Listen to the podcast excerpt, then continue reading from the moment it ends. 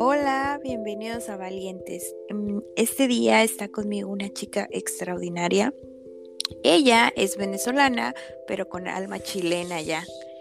Em, es para mí un placer que ella haya aceptado contar su historia de vida y a través de nosotros ella pueda inspirar y contarnos un poco de lo que ha sido su trayecto de vida. Bienvenida, Steph, ¿cómo estás? Hola, muy bien, Soraya. Steph, cuéntanos un poco de ti, qué haces, a qué te dedicas. Bien, eh, yo soy médico, eh, soy médico cirujano, me gradué hace siete años en Venezuela, soy venezolana y eh, emigré hace cinco años a Chile y desde hace cinco años ejerzo mi, mi carrera acá, tengo mi familia acá y ahora estoy haciendo mi especialización acá. Eh, así que bueno, a eso dedico mis días casi al 100%. Qué padre, eh, me da mucho gusto cuando dices que pudiste ejercer eh, tu carrera en otro país, pero no fue fácil, así que vamos a ahondar un poquito más en, esta historia de vida que tienes para contar. A ver, cuéntanos un poquito cómo era tu vida en Venezuela. Ya, bueno, em, yo creo que eh, bueno, Venezuela es, es, un recuerdo hermoso eh, de mi vida. Eh, ha sido lo más difícil que me ha tocado hacer, yo creo, que salir de, mi país. yo podría dividir mi vida en Venezuela como en partes, pero yo diría que la más, la más maravillosa fue mi, mi vida universitaria. allá ingresé en la universidad a los, a los 16 años y me gradué a los siete años de, médico. Yo había soñado toda mi vida con ser médico. Y esto nace un poquito de un sueño de superación también.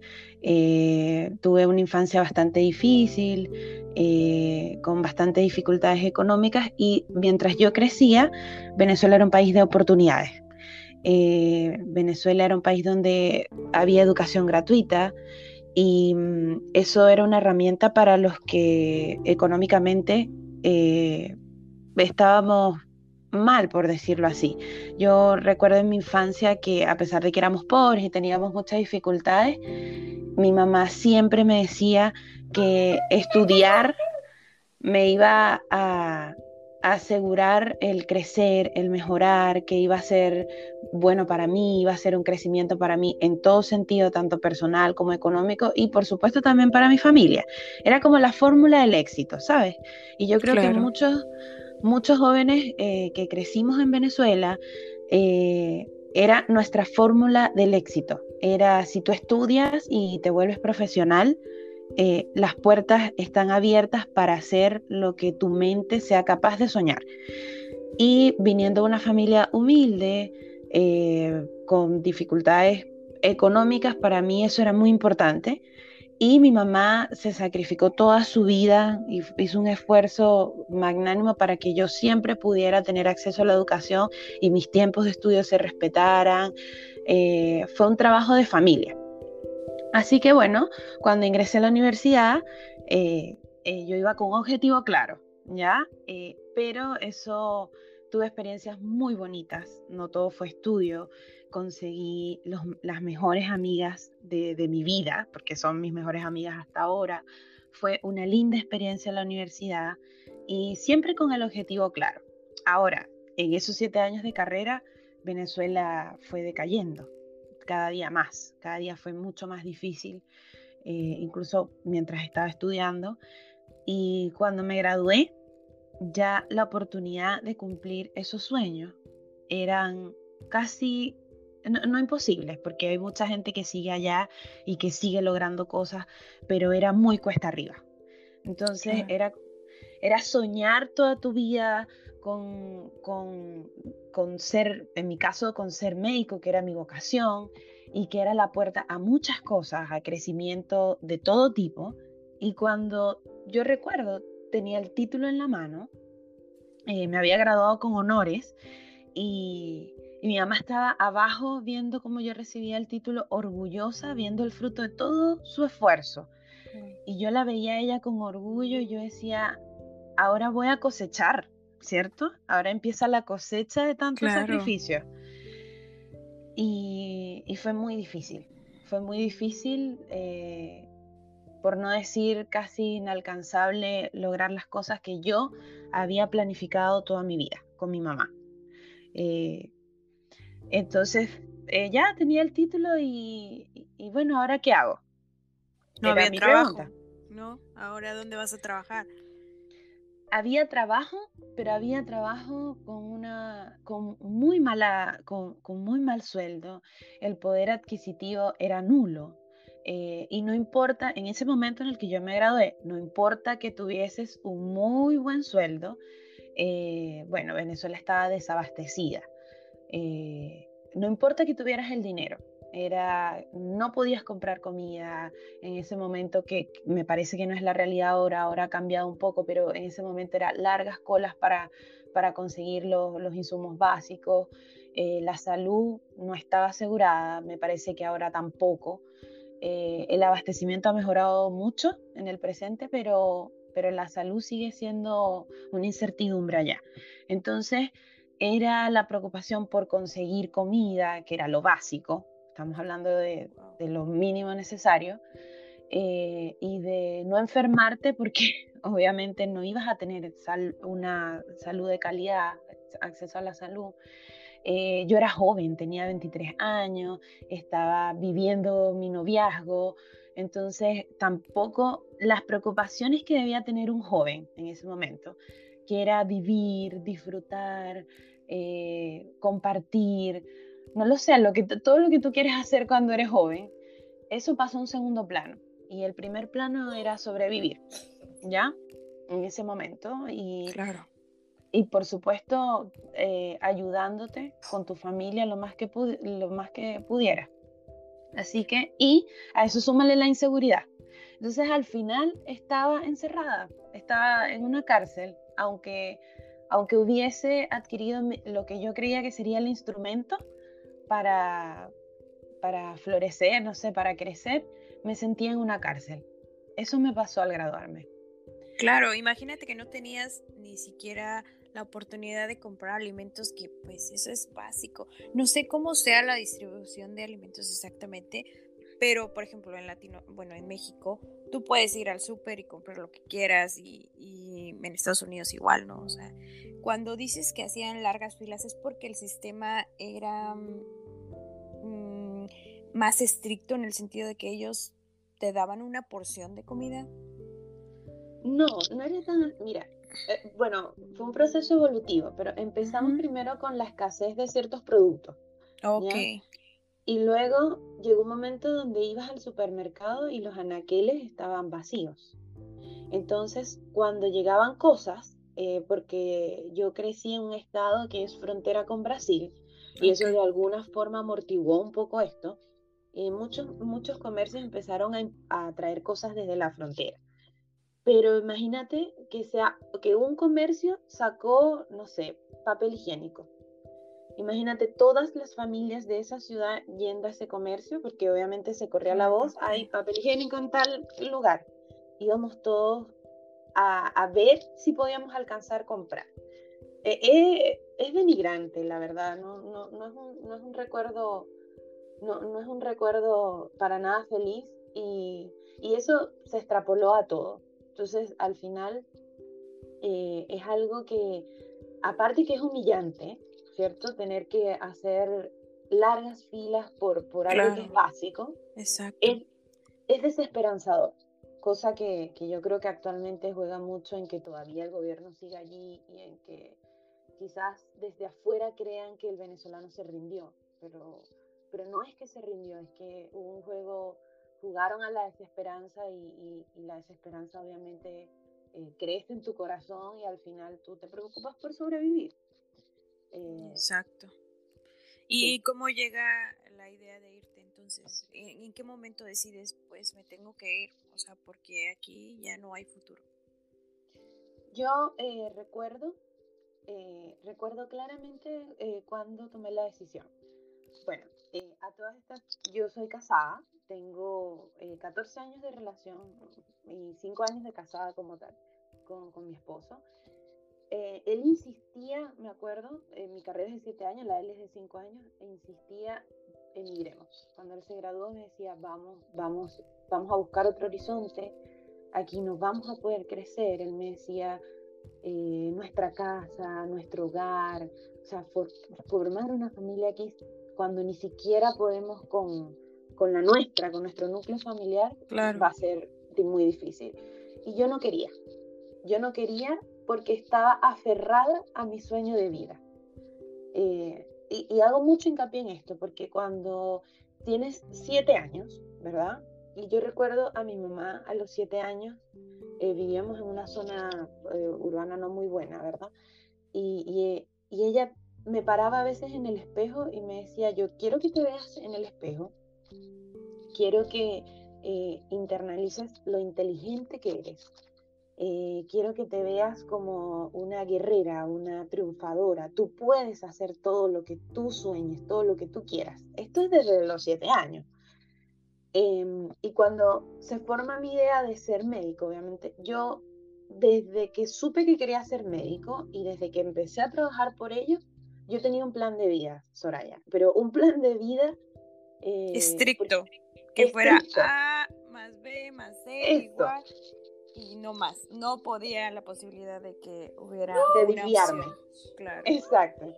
Era eh, estos son los pasos para el éxito. Este es el, el, camino para sacar a mi familia de abajo, para yo crecer. Y no te puedes desviar, no importa lo que pase, no te puedes desviar de este camino. Entonces, cuando mi esposo me dice, eh, en el 2014, yo todavía me faltaban dos años para graduarme, cuando te gradúes, vámonos al país, vamos a migrar. Yo estaba reticente. esa era mi posición, negada. Y cuando me gradué, aún mantuve mi posición y le dije que no sabes por todo lo que yo he trabajado. Eh, no, sabes lo difícil que es crearse eh, una posición, eh, tratar de, de, perseguir siempre la excelencia para, para que no sé cómo, cómo, cómo manifestarlo mejor, como para que te miren y para tú ser exitosa en lo que estás haciendo. Claro, para el reconocimiento. Exactamente, para el reconocimiento. Que, que, sepan quién eres tú y que sepan que eso que has logrado es por un esfuerzo y un esfuerzo verdadero. Entonces, ya él me dijo, bueno, será como tú quieras, yo te voy a apoyar, que eventualmente tú vas a tomar la decisión. En el momento en que yo estuve en una sala de emergencia y, perdí pacientes porque no tenía el tratamiento básico, eh, perdí muchos. Eh, eso para mí fue muy duro. Fue muy duro para mí cuando nos enfrentamos, recuerdo a una, tuvimos un brote de, de, difteria en el país y no, no teníamos penicilina. O o malaria, que nosotros tenemos, eh, somos endémicos del país en, malaria, y el, el, Estado garantiza el tratamiento. Y en el momento en que tienes a un paciente con paludismo y se te muere por paludismo porque no está el tratamiento, eso te rompe el corazón. Y ahí tú dices, esto va mucho más allá de mi sueño, mm, yo no estudié para esto, y qué terrible fallar como médico y que no sea y que no sea tu responsabilidad, ¿sabes? Es, peor, es peor cuando es porque no tienes las herramientas para, para hacer tu trabajo. Eso me, me, rompió el corazón y ah, y otra cosa es que empezamos a, a desvirtuarnos con mis compañeros, empiezas a hacer lo que puedes hacer y no lo que debes hacer. Así que terminas haciendo una medicina de guerra en vez de la medicina que deberías tener en un país normal. Así que yo no estaba dispuesta a hacer eso. No, no. Y ahí decidí, decidimos emigrar. Ahí tomamos la decisión. O sea, a esto súmale obviamente todo el contexto socioeconómico del país, o sea, todo lo que ya veníamos viviendo. Pero ese fue como la gota que, que rebasó el vaso, fue, fue como mi punto de quiebre. Claro, y aparte de esto, pues lidiabas con la idea de dejar a tu familia, ¿no? Porque no, no se podían ir todos, solamente te podías ir tú y tu pareja. ¿Y a dónde se van? ¿Cómo deciden que Chile sea su destino? y cómo fue ese proceso para ti de decir, híjole, tal vez como en Latinoamérica se conoce, yo era alguien en mi país, ¿no? O yo era médico en mi país y al emigrar a otro país a veces no es tan fácil volver a ejercer. Bueno, cuando tomamos esta decisión, eh, era qué país, a qué país. Entonces, eh, yo tenía muy poco, muy poco, muy poco patrimonio, porque yo estaba recién graduada, entonces, claro. Eh, mi esposo tenía un poco de capital y él dice, bueno, ya yo voy a vender lo que tengo, que eran, bueno, fruto de su trabajo y de, de, lo que también le habían dado sus padres, todo. Y me dice, ¿a dónde nos vamos? Y él me decía, yo no te veo a ti haciendo otra cosa distinta que sea ser médico. Ah, y, eso era un punto importante porque cuando uno emigra, uno eh, va dispuesto a, hacer un cambio radical, a hacer lo que puedas hacer, ¿ya? Con tal de empezar de cero. Y, y, hay que ser humilde en ese sentido. Yo le decía, bueno, yo no me imagino siendo otra cosa que médico, nunca me imaginé, pero bueno, si me, si me va a tocar hacerlo, lo tengo que hacer, porque esto es para nosotros y para los que vienen detrás y para mi familia que se quedaba. Entonces, pero me decía, ya, perfecto, ok, estás dispuesta a hacer cualquier cosa, pero tratemos de que te puedas acercar un poco más rápido a lo que tú de verdad quieres hacer. Y en ese momento él me decía, mira, yo, Chile, eh, eh, eh, hicimos una investigación de, bueno, en cuanto también a nuestra disponibilidad económica, todo. Y Chile era un país prometedor, e, es un país prometedor. En Sudamérica, o sea, Chile, mi hogar ahora, es definitivamente prometedor. Ahora yo lo veo mucho más que antes, pero en ese momento para nosotros era la mejor opción. Alfredo podía ejercer su carrera acá y yo podía revalidar relativamente pronto, ¿ya? Eh, por supuesto con un costo de por medio. Al final no podíamos venirnos juntos, así que él se vino antes, se vino cuatro meses antes.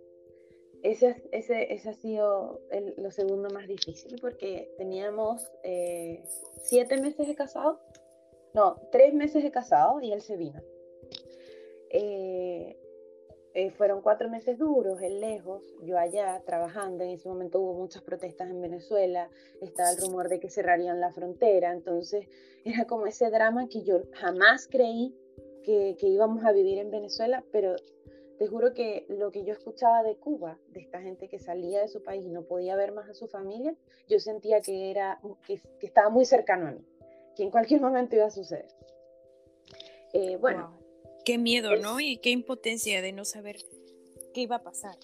Exacto, sí, porque había muchas protestas, los estudiantes una vez más estaban en las calles, había mucha tensión política, eh, eso fue en el año 2017. Eh, cuatro meses después mi esposo me, me mandó eh, el pasaje y yo me vine con una maleta de 23 kilos y todos mis sueños en mi cabeza. E, eso me traje como, como todos los que migran, yo creo. Y, y, después que uno migra, uno lo entiende, que, que, tienes una maleta y tienes que meter toda tu vida, ¿ya? Mucha nostalgia. Eh, yo soy única hija de mi mamá, eh, así que mucho miedo, mm, muchas despedidas.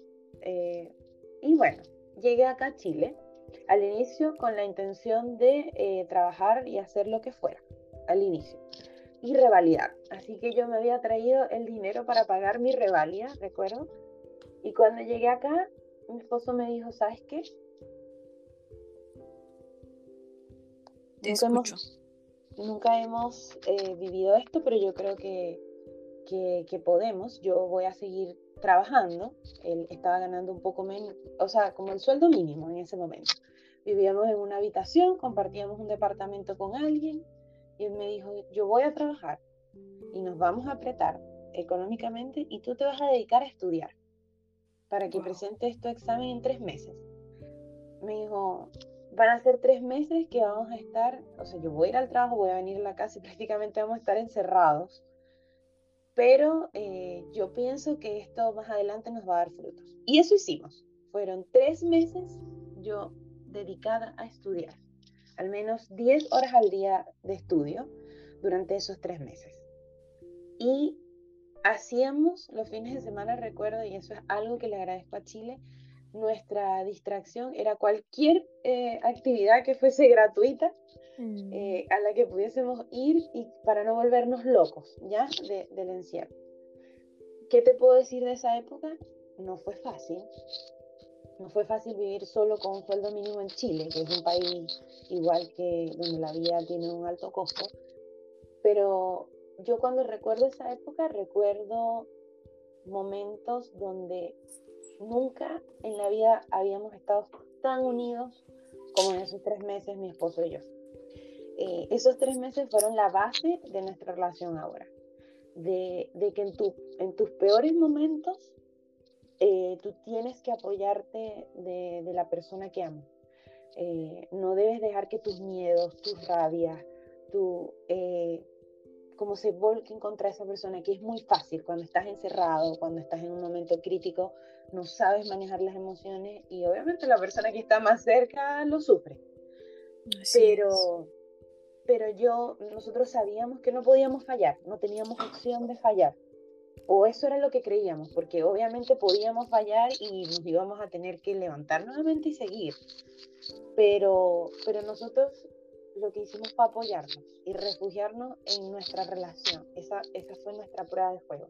Porque es muy fácil estar eh, en los buenos momentos, pero quedarse en los difíciles, ahí está la, la dificultad. Así que fue un momento muy, muy duro. Vivimos muchas cosas, pero, pero que nos unió.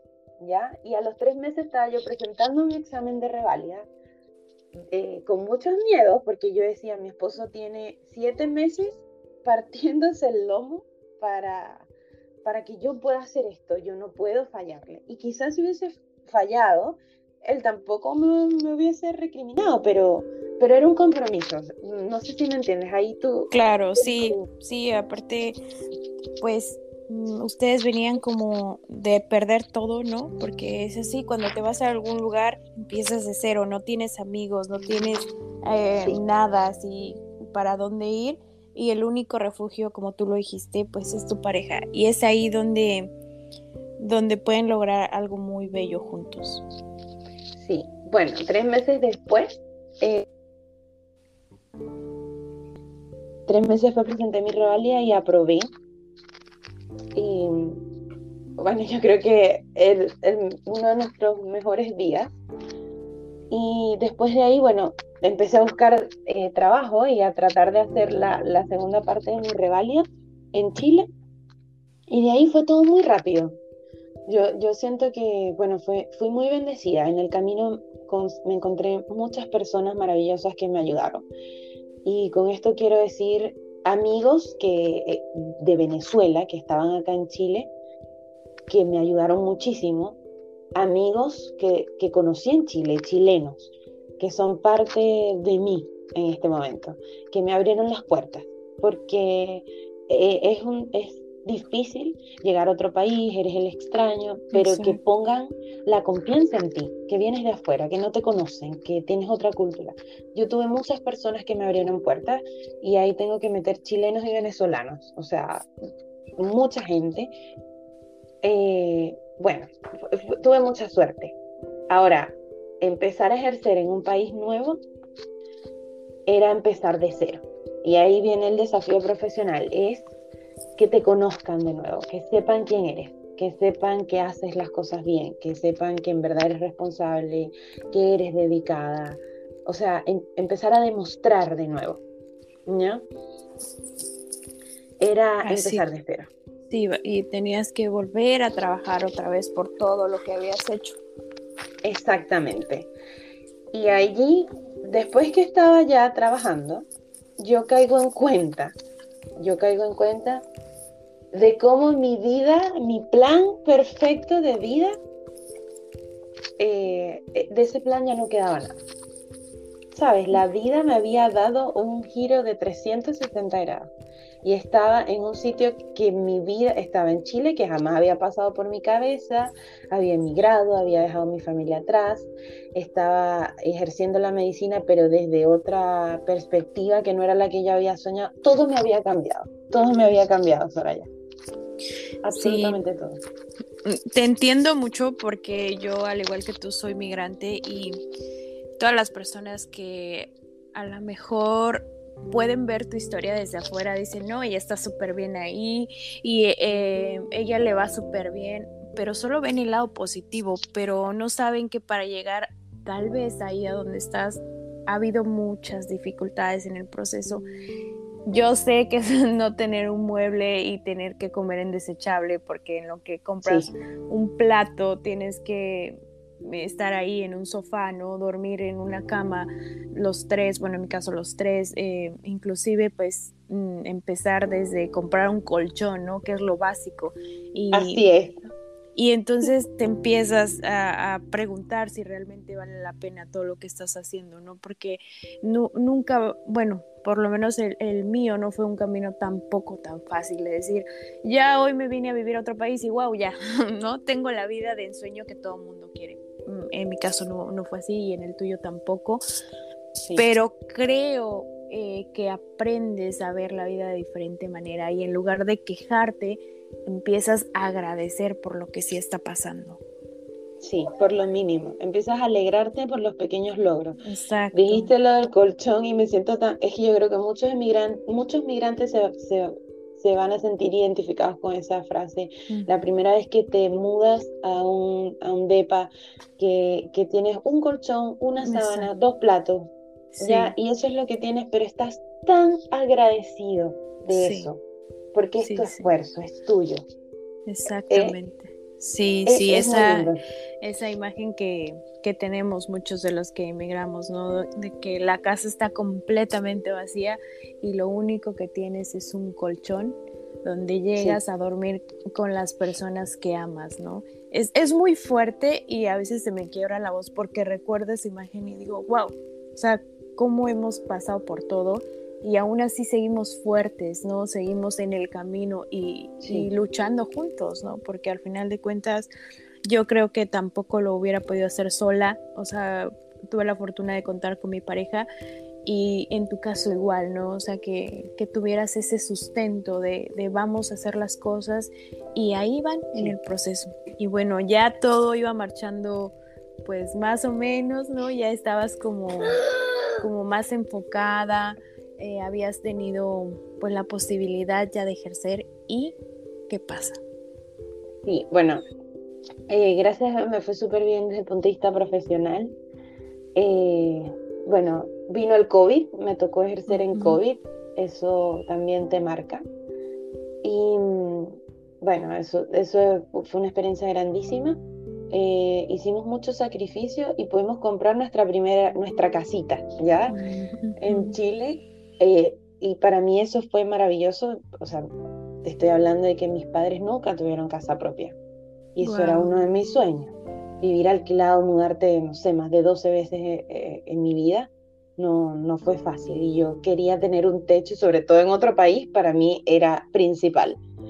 Eh, logramos muchas cosas y entre esas cosas, después de tres años de ejercer en, en, Chile, me, me, me, gano mi beca para mi especialidad. Eh, mi especialidad era donde partía esa larga lista de metas estrictas que yo tenía en Venezuela, que aquí llegó mucho después, muy desfasado para lo que yo había diseñado, ¿cierto? Y empecé mi beca.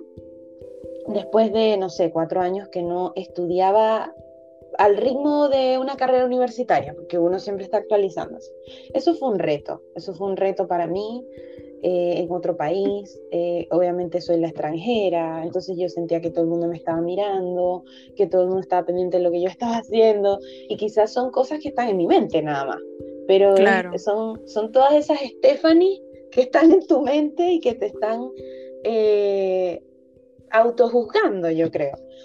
Em, pero fue maravilloso y conocí gente maravillosa, me recibieron con los brazos abiertos y yo sé que no todos los migrantes tienen esta experiencia y eso quiero resaltar. Eh, uno tiene mucho miedo a la xenofobia, uno tiene mucho miedo a no ser aceptado y eso era uno de mis principales miedos cuando empecé la carrera. Eh, no fue así y gracias a Dios por eso, pero fue un año de mucho, mucho, mucho estrés. En ese año perdí a familiares en Venezuela, no pude estar allá eh, la beca, eh, bueno, el COVID que estaba pasando en ese momento. Y a mitad del año pasado, cuando ya íbamos saliendo un poco de la pandemia, cuando ya me había adaptado un poco a lo que era el posgrado acá en Chile, eh, estaba haciendo, había empezado a hacer los trámites para traerme a mis padres a Chile. Sabes que tú dices, bueno, se está ordenando todo, vamos que sí se fue. bueno, siento un dolor de garganta y digo, ah, debe ser la gripe, bien, y ese dolor se empieza a intensificar y me crece como un pequeño, lo que llamamos ganglios, cuando te da amigdalitis y se te inflama. Sí. Pero, pero me dolía muchísimo. Y yo decía, bueno, quizás se me sobreinfectó, igual trabajo en un hospital que está lleno de, de infecciones. Y decido consultar al médico. Esto fue raro, porque siendo médico, nosotros no consultamos al médico. Claro, o sea, te, te, autodiagnosticas, se podría decir. Exactamente, exactamente. Los, los pacientes, los peores pacientes somos los médicos.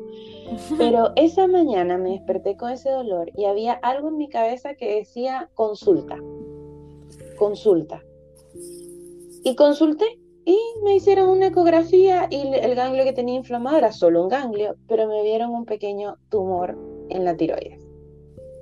Okay. Eh, yo estaba en la urgencia y yo no había dicho que era médico para no, no, para no generar presión y porque nunca me gusta decir que soy médico cuando voy al médico. Y en eso se acerca un cirujano de cabeza y cuello y yo digo, ya va, esto está mal, viene un especialista, esto es raro, en la urgencia me dice que bueno, que tengo algo allí, yo le digo, explíqueme bien, ahí le digo, soy médico, explícame todo, y me dice, mira, hay un tumor, tiene muy malas características, es chico, es chico, eh, y es, está en la tiroides, eh, y bueno, hay que estudiarlo, me dice. En el peor de los casos, bueno, es un cáncer de tiroides, me dice. Igual si uno tuviese que elegir, o sea, un cáncer, yo creo que el más amable es el de tiroides, pero no deja de ser cáncer. Y allí se te olvida que eres médico, te vuelves paciente y la palabra cáncer está por todos lados. ¿ya? Eh, lo tomo con calma, me empiezo a hacer el estudio y cuando me hacen la biopsia, a los cuatro días recibo la llamada. O sea, cuatro días es muy rápido. Entonces yo dije, esto no está bien. Algo está pasando. Algo está pasando. Yo no sentía ningún síntoma hasta ese momento. Así que fui a buscar mi resultado y lo primero que leí fue cáncer y reaccioné como paciente. Me senté, me puse a llorar y dije, Dios mío, no puede ser. Y empiezas, Dios, búscate otro, otro guerrero, de verdad. O sea, era, era mucho, era mucho. Y colapsé. Y colapsé porque, o sea, decía, pero si recién me estoy levantando, ¿sabes? Recién todo. Ay, disculpa, es que se me agua la voz porque porque tú empiezas a cuestionarte como recién estoy poniendo mi vida en orden. Claro. ¿Sabes? Sí, sí, yo te entiendo. Y, de repente dices, otra vez, otra vez empezar de cero, otra vez perderlo todo, y ahora qué va a pasar, y más que tú siendo médico sabes, ¿no? ¿Qué es un cáncer? Sí, exactamente, era, era como mucho, era mucho, y me acuerdo que llamé a mi jefa de, mi beca del posgrado y le dije, eh, me está pasando esto, aparece cáncer y no sé qué hacer. Yo sé que soy médico, pero no sé qué hacer, no sé a dónde ir, eh, necesito que me ayudes. Y ella eh, me dijo, anda a tu casa, llora, abraza a tu familia y mañana te veo acá. Y yo, pero no, me dice, suelta, anda a tu casa, procésalo llóralo, siente y mañana vemos. Y así lo hice. Y al otro día se había movido mucha gente en, el hospital donde yo trabajo, eh, pero ella más que nada, de la cual estoy eternamente agradecida, eh, con listas de cirujanos, listas de endocrinos, eh, ¿sabes? Como para que todo fuese rápido. Mira, gracias a Dios, súper bendecida, está limitado el cáncer, eh, así que me operaron. esto te estoy hablando de que fue, esta noticia me la dieron el 23 de diciembre del año pasado. Eh, y el 12 de, enero yo me estaba operando, ¿ya? Eh, y y bueno, el cirujano excepcional, habían tres metástasis que fueron retiradas y solo con cirugía pudimos resolverlo. Gracias a Dios. Gracias a que, se a que Dios, porque yo soy muy creyente, ese día me dijo, consulta, anda al médico, este es el momento de ir. ¿Sabes? Mira qué milagro, ¿no? Sí, qué, qué conexión tan grande y que a partir de, de esa experiencia también tú pudieras como acercarte más a él, ¿no? Sí, sí, de verdad que sí. Yo, mira, ahora e, en este momento estoy en un momento de calma eh, en mi vida, pero cuando te da cáncer, obviamente, e, en, ese, en esos días que estás en eso, tú te empiezas a cuestionar muchas cosas. Empiezas a cuestionar muchas cosas, empiezas a ver porque te dicen cáncer y tú dices, ya, tengo cáncer, y aunque fue solamente de cirugía, pero si no hubiese sido así, yo decía, ¿qué hice? ¿Qué hice en mis 30 años? Y dice, sí, hice muchas cosas, logré muchas cosas, pero le di prioridad a lo de verdad importante, empiezas a cuestionarte. Claro. Y para mí y, de aquí nace esto, yo creo que esto se lo comenté a Dani y, creo que ella me dijo, tú necesito ponerte en contacto con Soraya para que tú cuentes esto. Y es que yo tenía una vida, un plan de vida muy estricto. Y yo creo que muchas mujeres somos muy autoexigentes con nosotras mismas, los planes que nos ponemos, los planes que te pone la sociedad, mil cosas y tú tienes un plan estricto y no te quieres desviar de ese plan y la vida te cambia y te, remesa todo, te, te mueve todo y te dice por ahí no es. No va a ser así, no es ese el plan. Yo tengo otro plan, ¿sabes? Y tú luchas contra eso. A veces nos cuesta aceptarlo, a veces somos poco humildes con, con que nosotros llamamos fracasos eh, pero cuando estás en un momento donde empiezas a sumar y restar, dices, dentro de todos los cambios hay demasiadas ganancias, ¿sabes? Exacto. Hay mucha ganancia en la pérdida. Hay mucha ganancia en la pérdida, hay mucho aprendizaje en el fracaso. Eh, uno tiene un plan, pero la vida a, eh, a, veces es mucho más sabia, el universo es mucho más sabio, ¿ya? Em, los momentos difíciles están ahí y uno los vive y los siente, pero ojalá todos siempre podamos tener la capacidad de redefinir esos momentos y no verlo solo como lo malo, sino sacar lo bueno. Exactamente. Y, es, por eso que es difícil, pero sabes que tú nos des ese mensaje, la verdad es que me llena mucho y conocer tu historia de vida es extraordinaria. Sin duda has podido llegar a, a dónde estás, pero aprendiendo. ¿Quisieras ayudarnos con un mensaje para las chicas que hoy te van a escuchar? Uy, qué difícil, pero que sean amables consigo mismas. Eh, que sean amables en, la pérdida, que sean amables consigo mismas en el, fracaso.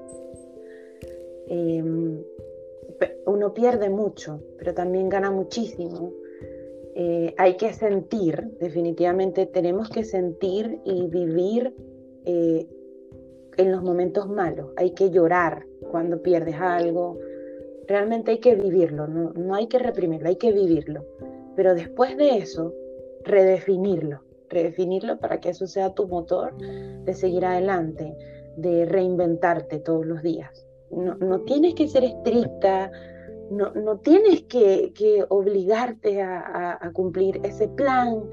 Eh, no, a veces hay que dejarse llevar y hay, que tener los ojos bien abiertos para, para, ver lo que la vida te quiere decir eh, y los momentos que quiere compartir contigo. Eso es súper importante. Y lo otro es que no aislarse.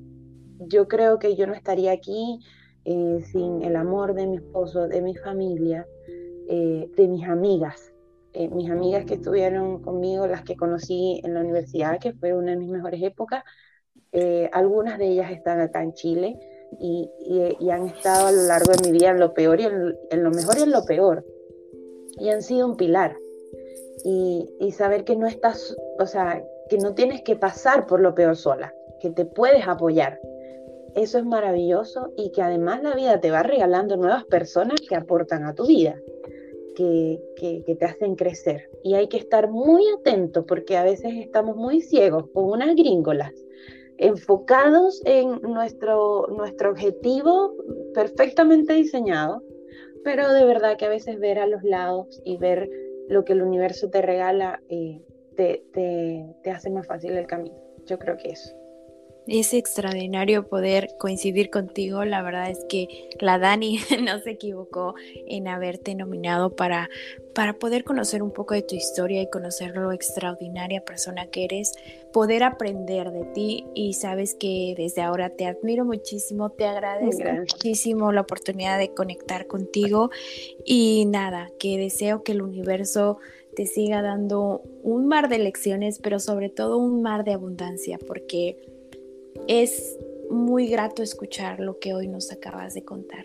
Te mando un abrazo enorme, enorme y no sé si quisieras agregar algo más.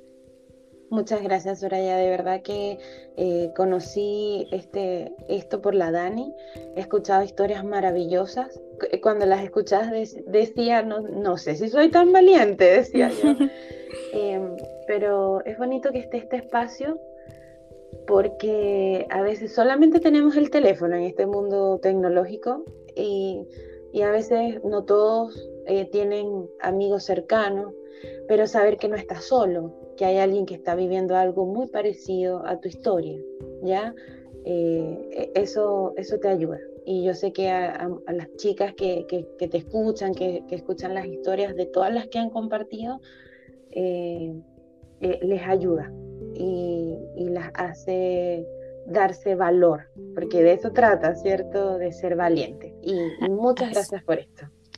Gracias, de verdad, Steph, eh, eres extraordinaria, como ya te lo repetí muchas ocasiones, pero que no te cabe, que no te quepa la menor duda que eres valiente, que eres fuerte, que eres resiliente. Te mando un abrazo enorme y que tengas excelente día. Chao, un abrazo. Bye.